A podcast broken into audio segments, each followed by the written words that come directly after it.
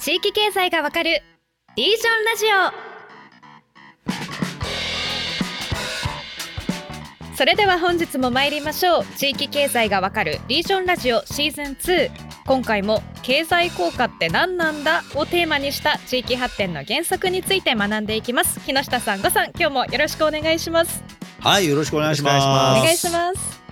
さあ早速ごさん今回のテーマは何でしょうか？今回はえー経済効果の罠から逃れるにはというテーマでちょっと話していきたいなと思ってます。はい。前回はそのまあ地域活性化だけじゃないんですけど、まあ、いろんなところで使われている経済効果っていう数字が、まあ、実は根拠があやふやなものだよねっていう話をしてきましたでそこで本日はじゃあその経済効果っていうものの、まあ、ある種トラップですよねこのトラップにどう引っかからずに逃れていくのかっていうことを特に地域活性化っていう規模感において、まあ、考えていきたいなというふうに思っております。はい。あの前回お話ししたような万博みたいな大きなイベントもそうですけど経済効果が謳われるものって、まあ、例えば以前お話ししたような新幹線とか橋とかそういったインフラ整備だったり、まあ、いわゆるまあね前編でもお話しした箱物事業とか、まあ、そういうね。はい、地域のイベント企画というかそういう部分でも経済効果というワードを使われている印象がありますよね。うんそうですね。まあうん本当にだからスケール大から小までもう全部になんか公共事業的なものにはもう全部使われてる感じでこれも大阪ですけど話題になってる IR とかだとうん。もう開業後年間1.1兆円の経済効果がありますみたいな数字が出てたり、うん。あのリニアの中央新幹線開業するしないで揉めてるじゃないですか。はい、最近ちょっと面白い経済効果が出ててうん。リニアが開業すると静岡県内でこれまでの新幹線の停車回数が増えるという前提で試算すると10年間で1600円の経済効果がありますみたいな、まあ、こういう根拠を作ってその静岡県側に納得してもらおうっていうなんかそんな使い方をしてる、うん。本当にいろんな使われ方でその経済効果っていう数字がまあニュースに本当に日々あの飛び交ってるなという状態ですと。で、まあ地域で言うと、まあさっきのイベントの話とかもありましたけど、分かりやすいところで、かつてあのゆるキャラとか流行りましたよね。はい。あの、くまモンが一番出世頭として、ははいい、出 出ましたけ。ど、はい。そうですね。まあ、筆頭格。ははいい。あのね、くまモン去年、一昨年かな、デビュー10周年で、うん。もう10年以上経ってるんですよね、あの人、現役。うんうんで、そうそうさ昨年ついにですね、あの関連商品の累計売上が1兆円を突破したそうです。おいや、すごい。はいすご。い。くまモンのなんか経済効果を感じてしまうんですけど。そうそうそう。くまモンの経済効果ってよく言われてたんですよね。うん。で、これも罠なんじゃないかっていうところからちょっと見直したいなと思うんですけど、木下さんどうですか？はいはい。まあもうこのね、今のゆるキャラもその新幹線も、うんまあみんな実態見りゃわかる話なんですよね。で、くまモンなんかまあまあ、言うてもまだね、人気が実際。まだ続いてるからすごいですよね。そうそうそうそう。まあ、あの、中ではやっぱりそれはもう全然ね、あの、他のゆるキャラと比べれば、もう本当に、あの、まだ貢献している方であることは間違いがないですけど、うんこれも経済効果でね、この例えば1兆円の商品累計売上を産業連関表でまたこれ拡大して解釈をしていくと、とてつもない効果になるんですが、これは、まあ言ってる、あの、前回もお話ししましたけれども、えーくまモンのついてなかった焼酎にくまモンがついても、くまモンの売上効果になるし、はいはい。いいですか？これみんな、あの、熊本詳しくない人はあんまりわかんないんだけど、僕はもう、もう十数年熊本の会社やってるんでよくわかるんですけど、もともと地元のね、焼酎メーカーが作ってる有名な、あの、焼酎にも、くまモンがつくようになって、これはくまモン関連商品になっちゃうわけですね。なるほど。ど。実際にお金が増えてるわけじゃないのに。そうそうそうそうそう、うん有名なおまんじゅうとか、あうん あるんですね、いろいろなものが。それにも熊本がつくし、はい。えそれまでは、えー熊本城とかのキーホルダーだったものが、熊本のキーホルダーに置き換わったりっていうことで、置き換わってると。猫も杓子もくまモンくまモンっていうことで、うんくまモン様々ではあるんですが、もちろん、その何でもないようなおまんじゅうの時よりは、くまモンになることで売れたって、この純増部分はうんゼロではないとは思います。ただしかしながらですね、この売上としてくまモンがついているものの関連商品売上を足し算していったりすると、本当にみんなが思う、そのプラスの経済効果、純増部分であるかというふうに言うと、うん。まあ、それとは一致してない数字が発表されているっていうことは、これ注意しなきゃいけないことなんですよね。うんはいくまモンブランドによって売れたっていうわけではない。そうそう、武井さんそう言うとり、くまモンブランドで売れたっていう数字は、じゃあいくらなのかっていうことは、これは検証されてはあんまりないんですようん、ね。うん検証されづらいですよね、実際。ついてからこんだけ伸びましたみたいな一個一個そう。難しい。だか出さないですもんね。らまあね、昔と観光客数も変わってるし、ね、実際に観光客が増えてるっていう効果の中で、くまモンにした方が売れたのか、それとも観光客が増えたってことが原因なのかっていうことっていうのは、かなり様々な要因と因果関係が複雑に入り組んでいる話なので、うん相当ちゃんとこれはあの分析しないとわからないんですけど、めんどくさいじゃないですか。うんだからまあ、うんそれはめんどくさいの置いといて、えー売れた金額をベースに 発表する方がですね、まあほら、まあ数字もでかくなるし、まあいいじゃないのみたいなね、えーめでたい話だし、みたいな話には当然なるわけ。だそうそうするとあれですよね。みそのくまモンみたいなキャラクターを作るってことの本当の価値を見余りますよね。そうそう、だから熊本もいいね、あのー側面が当然ながらある一方で、今みたいな結構なんか雑な経済効果みたいなことをより代にみんなでしてっちゃうと、えーやってよかったのか悪かったのか、本当の価値は何なのかみたいなことっていうのは、ちょっと見えづらくなっていくっていうのは、逆にまあ残念なところもあるんですよね。確。かに。いやでもなんかくまモンの価値はなんかなんとなく上がってどんどんこう神格化されていく感じもしますよね。そのそうそう。そそこを熊本ってこれれな、何のために生まれたかみんな知ってます？これ知らない。知らないです。熊本がなぜ生まれたのかって 知らない。知らないんだよね。知らない。熊本、これね、熊本が生まれた理由は、九州のうんあの、新幹線の全面開通縦ラインのね、あーはいはいはい博多から、あの、新鹿児島駅まで、まあ、熊本駅も当然通ってですね。これの開通で、うんはい、あの、大阪から熊本まで、あの、まあ、東京も含めてですけど、新幹線でですね、直で来れるようになるっていうタイミングで、熊本をどうアピールするかっていう授業の一環で開発されたのが熊本なんですよなるほど。なるほど。そう。だからそういう意味では、もしかしたら、うん。それまで熊本のイメージとか認知うん。っていう、まあなんか、からしれんこんとか醤油、焼酎とか、なんか馬刺しとか、まあそういうのはあるかもしれないけど、うんその中で、なんか今、おそらく熊本って言ったら熊門って言われた方が、なんかおそらくなんかの、そのカテゴリーの商品とかイメージキャラクターって意味で言ったら、うん。まあおそらくフックに一番なってるのは、ね、もともとはまあ古く言えば加藤清正とかいろいろいるけど、そんなの知らない人いっぱいいて、あ、熊門だよね、熊本といえばっていう、まあ、ものになったっていうことによる、なんか効果みたいなものはあったり、うんこれは結構アジア圏がまた好きなんですね、これ熊門。あおー海外。も。あのね、なんかね、あのね、あの、熊であの太って丸っこいものは、うん縁起がいいらしいんですよ。あ ーパンダ的な感じでね。そうそう、パンダ的な感じで。うんだから、中華系の人たちも非常にあの、なんかあの、熊本には良好なイメージを持ってるっていうので、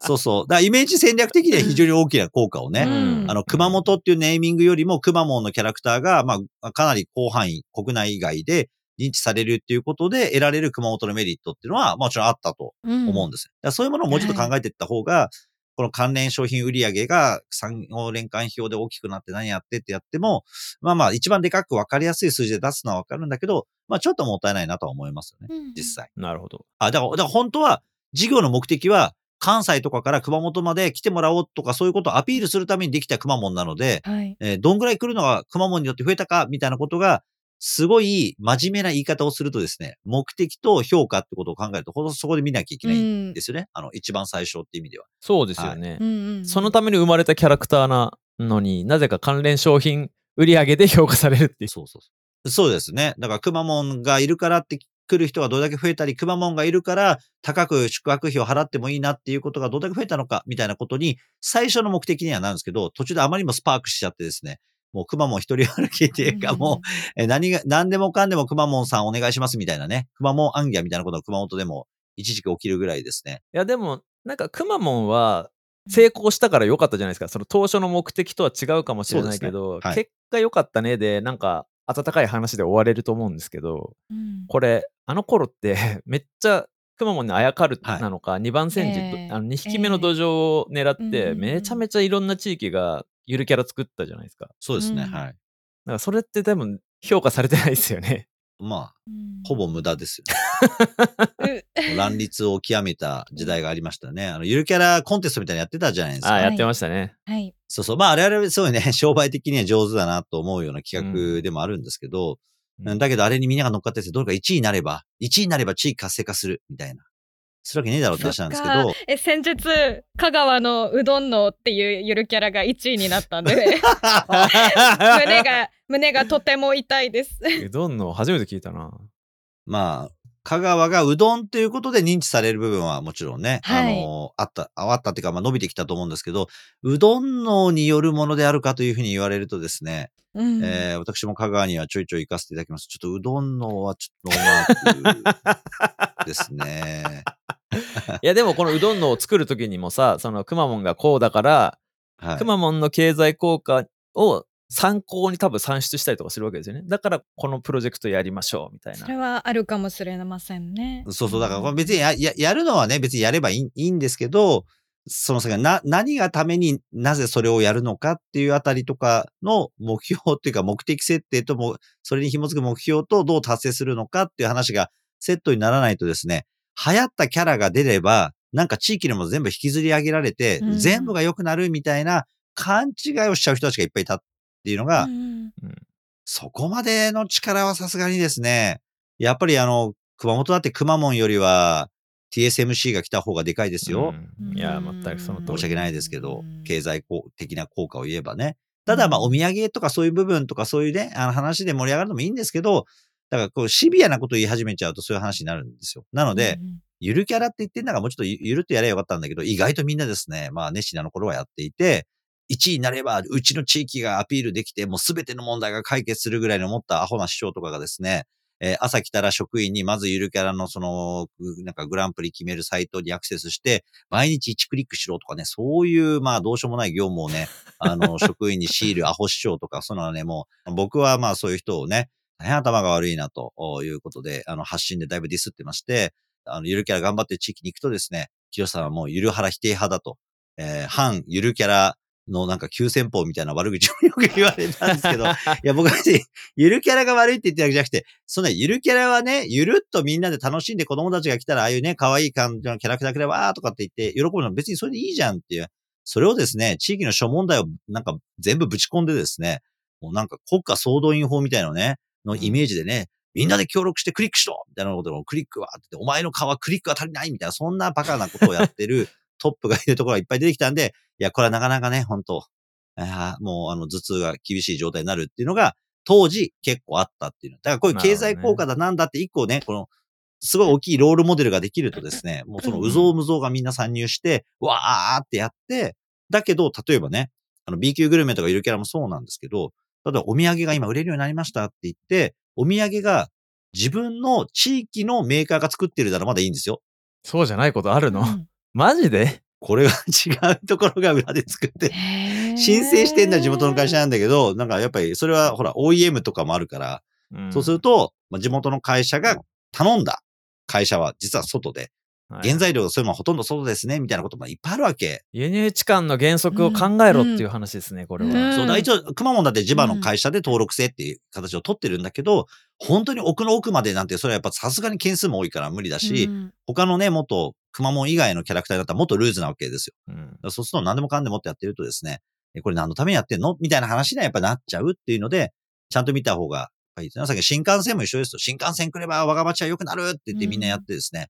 もう未だに駐車場しかないような新幹線の駅前なんて、ゴロゴロありますからね、各地域に。そうですよね。だから交通手段さえできれば、どうにかなるかって言われたら、ね、みんなだって、新幹線に乗りたいから新幹線に乗ってるわけじゃないわけですよ。ね、あなたの街に行く目的あるんですかっ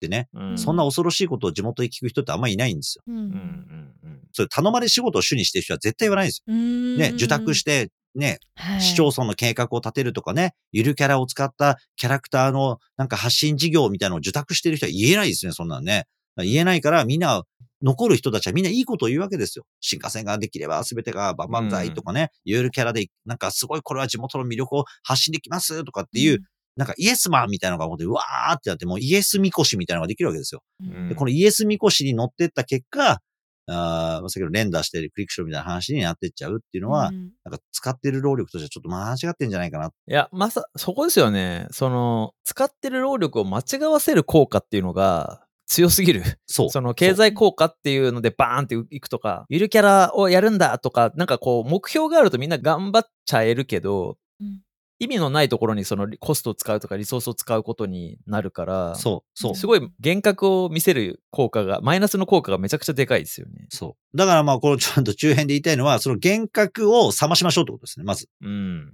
もう冷静になって考えればわかるじゃないですか。こんな一個のキャラクターで地域が再生して、すべての人たちの生活が改善したケースって世界中にどこにあるんですかって話です。いや、まさに。なんかもうそういうこと考えると、この経済効果で地域全体でこうやるぞ、みたいなことって、まあ、さっきのあの前編でも思ったんだけど、はい。もうやんない方がマシじゃないですかって、その非日常に何か期待して、なんか幻想を見せて、なんか無駄なお金、無駄なリリソースをなんかそこに投下するより、もうみんな正気に帰って日常をちゃんと頑張ろう。うん。これの方がなんかはるかにマシな気もしてくるんですけど、もう、はるかにマシですよね。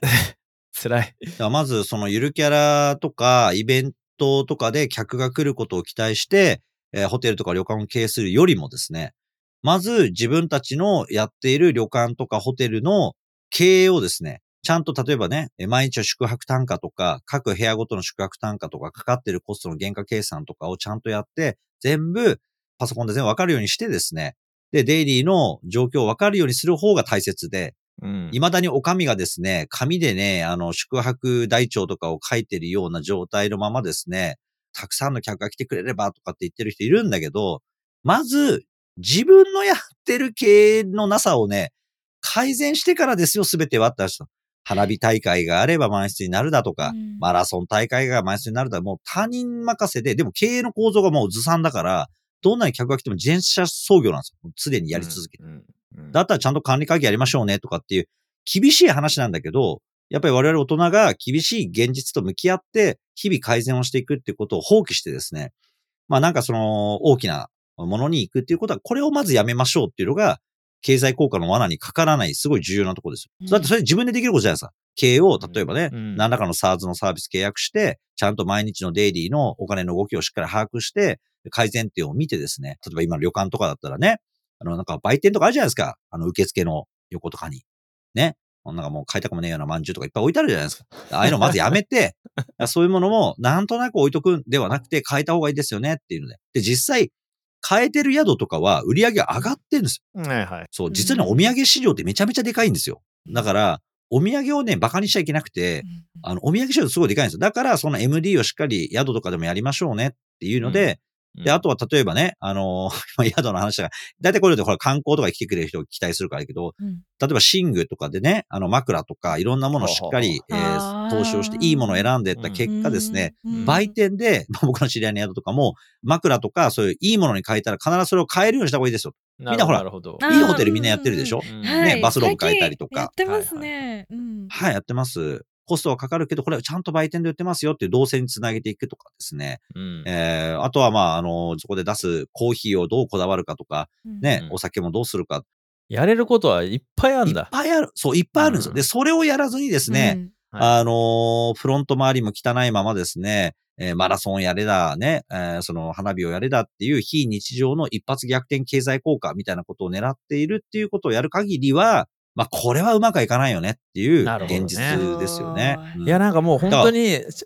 正気で居続けようっていうのが、もう今回のメッセージなんだなっていうことはい。だと思うんですけど、う。んだからまあさっきのプラスがあればマイナスも当然あるわけですから、ね、それをちゃんと差し引きして考えるってことも当然ね、うんうん。なきゃいけない話で。だからそういうのって、ほら、普段からその差し引きするっていう思考で、あの、日々を生きてないとですね、なんかその、なんですか、おこぼれが頂戴できるみたいなうん発想でやってっちゃってると、まあ、地場経済ってのはやっぱりもう非常に厳しい、えー状況になってっちゃいますよね。確かにね。で、それを招いているのはどちらかっていうと、各ね、えー団体、まあ、商店街、私がやってる商店街みたいなのも、なんかイベントやらし、イベントの予算つけろ、イベントの予算つけろ、にぎわいやれってことを、まあうん20年ぐらい前やってたわけですよ。うんで、やり続けた結果どうなったかって言ったら、みんなどんどん経営が悪くなっていってですね、もう今はそんな予算つけてもイベントやるやつはいねえんだ、みたいな。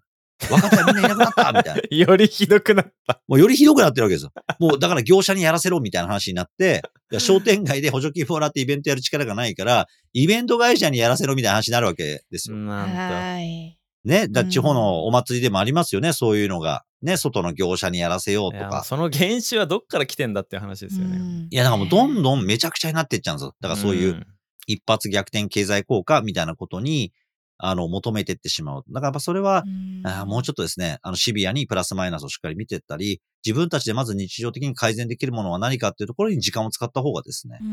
やっぱこれは裏切らないですね。もう間違いなく裏切らない。だから経済効果を追えば、それは失敗するよねと。もうわ、うんもう分かってるんだから正気で居続けようというのがポイントかなと思ったんですけど、ちょっと、あえて、その上であえて木下さんに聞きたいのが、はい。じゃあこういう経済効果とか一発花火を上げましょうみたいな話を活用して成功するパターンとか、うん、うん。うまく使う、利用する方法みたいなとこってなんかないんですかね？でも僕らね、あの、紙連携の開発プロジェクトとかやりますけど、うんどの事例でも経済効果を歌ったことは過去一度もないですね。ああ、なるほど。正直なとこ。ろ。うん。だから、じゃあ何を歌うかって言ったら、あの実際の経営がどれだけ黒字であるかとか、はいはい。あとはその周辺の地価がどれだけ上がったかとかですね。うんそういうことをアピールするっていうのがありますね。だってそれ実需なんで。はいはい。ちゃんと PL にヒットすることだけを積み重ねていく。そう。だから、官民ってことは行政と民間金出してるわけですよね。。だから行政側に言うのは、税収がどれぐらい増えたかみたいなことをちゃんと見ましょうねっていうところと、あとは行政単独で投資したよりも、どれだけ税金を使わずにこれができたのかってことをしっかり指標で出すっていうのをやるので、経済効果って言い方はしないですね。やっぱもう経済効果っていうのは指標として機能してないわけですよね。別の指標を持ってややらないと、うんそう、そう、そう。だから、たらればは少なくとも言わないですね。実数ですよね。うんやったらう、んどれぐらいの人たちが来ました？で終わらないで、うんうんまあよくあるんですよ。あの、官民連携とかの授業でも、100万人来ましたとかって、うん100万人来て大赤字だって話にならないわけで、だから我々は、ちゃんと各テナントさんがね、黒字であるのか、施設全体の運営会社が黒字であるのか、それによって、例えば土地を貸している役場にいくらの土地使用料が入っているのか、民間が建物を建てたんで、固定資産税収入がどれだけ、例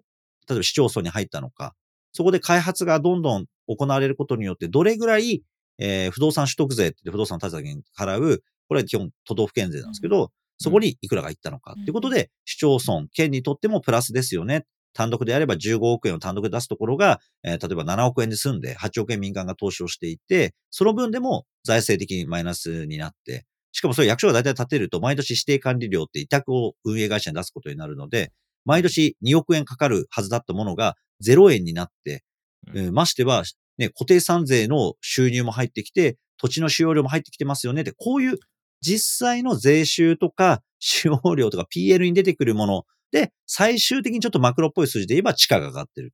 要は作ったものに対して、そこで住みたい、働きたい、ね、あの、そういう方々がたくさん集まってきてるんで、地価は上がるものなので、そういうふうに需要が増えてってます。供給は、えーそこまでまだ追いついてないということで、その供給されている不動産の価格が上がっていくって形になっているってこと。で、価格が上がる立地ってことは何かと追加で次に投資する人がもっと現れるわけですよね。。うんうんうんっていう、まあ、こういう実経済サイクルをイメージした形でみんなで表現していくってことをやれば、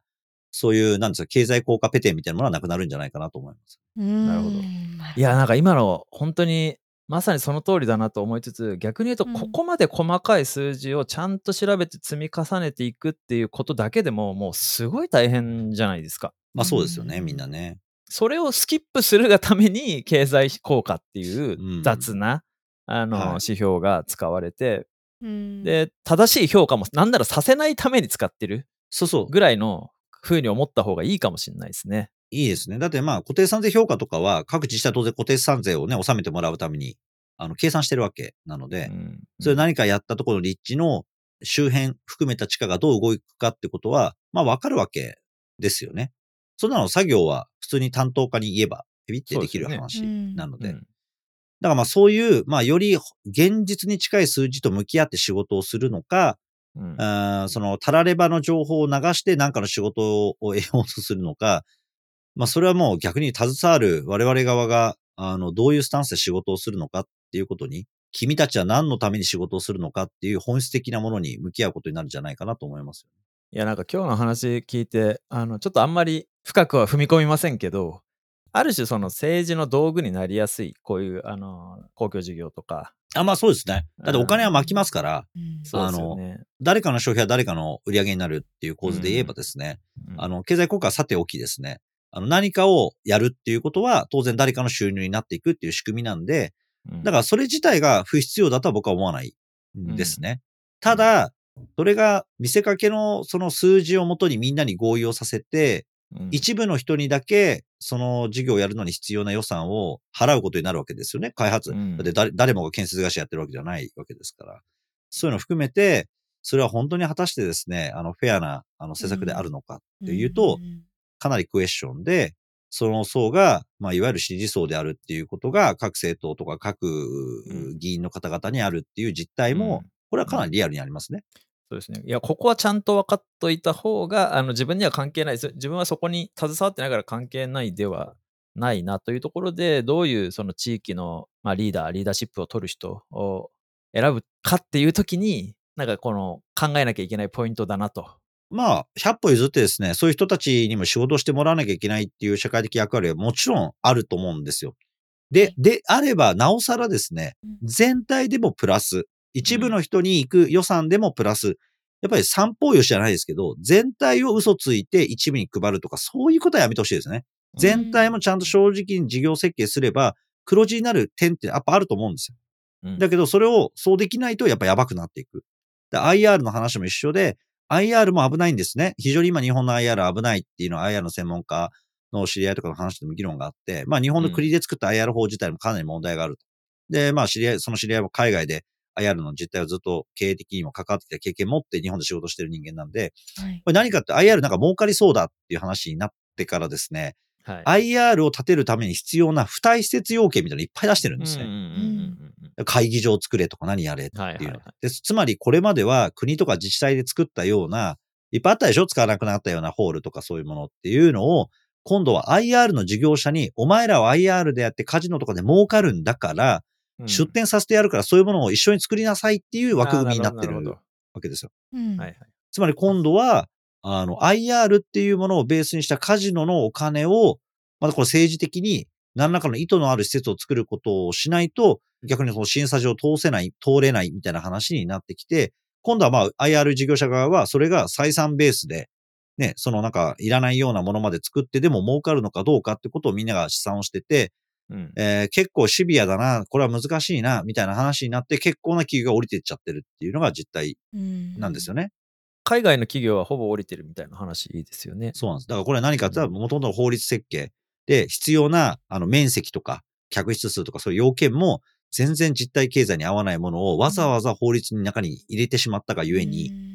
コロナ前にね。うんで、コロナで一回ご破産して、もう一回作り直せばよかったのに、うんうんまあそれを当てに動いてる人たちがいるからっていうことで、まあ非常にいろんなプレッシャーがかかったのか、あまり変わらずになるほど。維持になって、そのまま進めていって、今厳しくなってるっていうところなんでうんなるほど。だから、それ、経済効果で騙される人だったら、それでお祭りで、うおーっていくかもしれないけど外資はそんなに甘くないよっていうことになってるってことですね。なんかね、国内向け経済効果とかで歌ってるけど、実際じゃあ、それだけの投資をして自分たちが儲かるのかって言って計算をしたら、あ、これは儲からないねって判断する。っていうことはイコールですね。今まではそれを IR 業者じゃなくて役所がやってたわけですよね。ってことは役所がやってたことはみんな儲かんねってことなんですうんよ。採算を見た人たちが来たら、いや、これはもう全体で全く大赤字で大盤振る舞いしてるだけで、そんなの俺たちが代行しろって言われてもできませんよって話なわけですよね。ビジネスだから。で、しかもアジア、東アジアの中で、本当に優位性のあるような、あの、IR 施設っていうのを作って、海外の人たちが楽しめるようにしようっていうものを本当にやるっていう意味に必要なものではない。その先ほど政治的意図を持ったような施設とかっていうのうんを付帯要件に入れていくことができるような政治的枠組みにしちゃって、法律的な枠組みにしちゃってるんで、まあこれはやっぱちょっと厳しいよねっていうので外資がさようならっていうことがまあちょっと相次いでるってことなんですよね。はないる。ほどね。まあ、外資は騙されないけど、国民はうんまだまだ安易に騙されてるという。まあ、あのね、まあ、騙せるから騙してくるんですよね。まあ、騙せないっていうぐらい、もっとクレバーに政策に対してみんなが意思決定をあの行使していれば、もうちょっとまともになると思います。はい。という苦い回でしたね、はい今回は本当に。いやーそうですねでもまずはこういう実態を理解しようっていうところ入り口に立つところが大事ですねそうそうそうそう。すごい大事ですね。だからお金の話とかは苦手だから聞かないとかわからないとか言う人いるじゃないですか。そんなね、大人がそんなこと言ったら終わりなんで、やっぱ真剣にしっかり勉強して、学んで、えー判断をしていくっていうことをしようと思うだけで、相当変わってくると思いますね。うん。考えることを放棄しないっていうことがすごい大切だといやそうですねはいというところでちょうどお時間となりました。このお話の続きは次回ということでリージョンラジオ本日はここまでとなります。最後まで聞いてくださったリスナーの皆さん本日もありがとうございました。ありがとうございました。ありがとうございました。おしまいに番組からお知らせです。番組ではリスナーの皆さんからのご意見ご感想をお待ちしています。ぜひハッシュタグリージョンラジオでツイートいただけると嬉しいです次回も地域経済の未来についてディープに学んでいきます。またお会いしましょう。